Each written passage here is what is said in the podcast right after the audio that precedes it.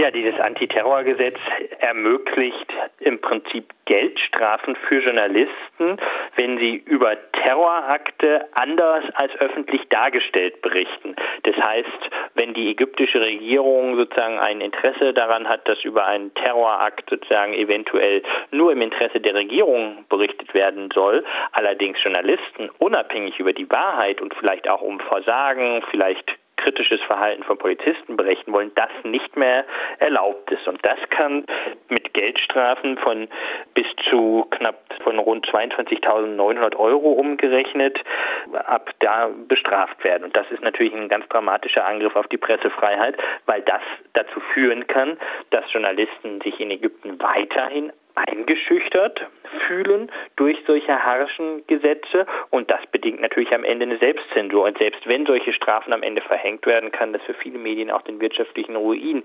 bedeuten, weil solche Summen von 200.000 Pfund ägyptische bis maximal 500.000 Pfund, das ist natürlich für ein unabhängiges Medium sehr viel Geld. Der ägyptische Präsident hat jetzt nun das neue Antiterrorgesetz gebilligt. Was war denn der Auslöser für diesen Schritt der ägyptischen Regierung? Naja, es ist so, natürlich ist sozusagen Ägypten geplagt von Terroranschlägen, das ist klar, und auf dem Sinai von dem Islamischen Staat, das ist ja richtig und das muss man natürlich auch ernst nehmen. Ne? Aber das sehen wir ja weltweit, dass sozusagen Terrorgesetze, Antiterrorgesetze dafür missbraucht werden, um Pressefreiheit einzuschränken und dass man eben Terror nicht durch Unterdrückung von Medien und Pressefreiheit bekämpft, sondern indem man auch an Ursachen von Terrorismus geht. Und die Ursache von Terrorismus eben nicht eine unabhängige Presse. Nun wird mit diesem Gesetz eindeutig die Pressefreiheit in Ägypten eindeutig eingeschränkt. Was genau will die ägyptische Regierung mit diesem neuen Antiterrorgesetz bewirken? Die ägyptische Regierung will natürlich die Medien in Ägypten weiter gefügig machen und will eine unabhängige Debatte über ihre Politik unterdrücken und nicht möglich machen. Und die Regierung begeht ja wirklich tagtäglich viele Menschenrechtsverletzungen und das möchte die ägyptische Regierung im Prinzip unterdrücken. Allerdings ein Fortschritt in einer Gesellschaft kann es sicherlich nur geben, wenn es wirklich auch eine Debatte über ein Ringen, einen Streit über unterschiedliche Zukunftsentwürfe, über unterschiedliche Politikentwürfe gibt. Und all das möchte möchte die Regierung nicht, weil die Regierung ihre Macht sichern möchte und dieses diktatorische Regime auch Einfluss sichern müsste für, möchte für das Militär. Und das Militär ist ja im Prinzip der starke Faktor in Ägypten. Nun stand dieses Gesetz schon etwas länger auf der Tagesordnung in Ägypten. Und wie wird denn diese Inkrafttretung dieses Gesetzes nun begründet gerechtfertigt? Ja, das ist tatsächlich ein Gesetz, was schon länger angekündigt wurde. Es gab ja sogar ein paar Entschärfungen, erfreulicherweise, aber trotzdem ist sozusagen das immer noch schlimm genug. Diese, diese Geldstrafen, die waren ursprünglich mal Haftstrafen, aber das macht eigentlich nicht wirklich besser, weil das genauso viel, genauso schlimm ist. Die Begründung ist halt wirklich, dass man sozusagen die offizielle, dass man sozusagen mit der Berichterstattung im Prinzip den Terror, also im Prinzip Terror abwehren möchte. Und das ist nach, das ist die, die Argumentation der Regierung.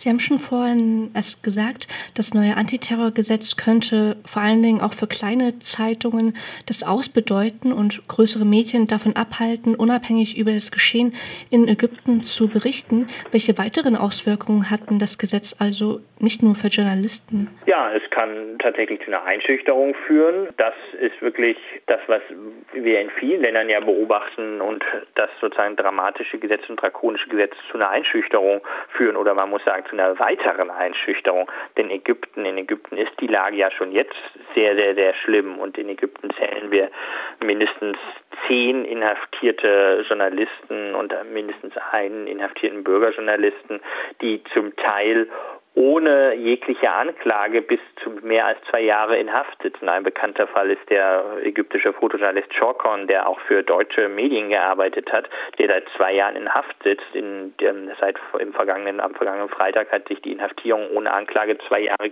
verjährt. Und insofern ist das nur eine weitere Verschlechterung. Wenn jetzt dieses Antiterrorgesetz, also es soll jetzt nun in Kraft treten, wie kann man sich dann diesen Prozess vorstellen, wenn Journalisten angeklagt werden, dass sie falsch oder nicht staatskonform berichtet haben? Das wird man am Ende sehen. Das ist ja nicht weiter definiert. Das ist ja eigentlich genau das, was in diesem Gesetz fragwürdig ist, wie das in vielen fragwürdigen Gesetzen weltweit ist. Und da, da hat, da orientiert sich Ägypten ja sicherlich auch an vielen fragwürdigen Gesetzen auf der Welt, dass eben vieles so vage formuliert ist. Und genau diese Wahrheit lässt eben Tür und Tor offen für weitere Repression. Gibt es denn für Journalisten und Journalistinnen überhaupt eine Möglichkeit, sich gegen diese Restriktion zur Wehr zu setzen? Wie schätzen Sie das ein?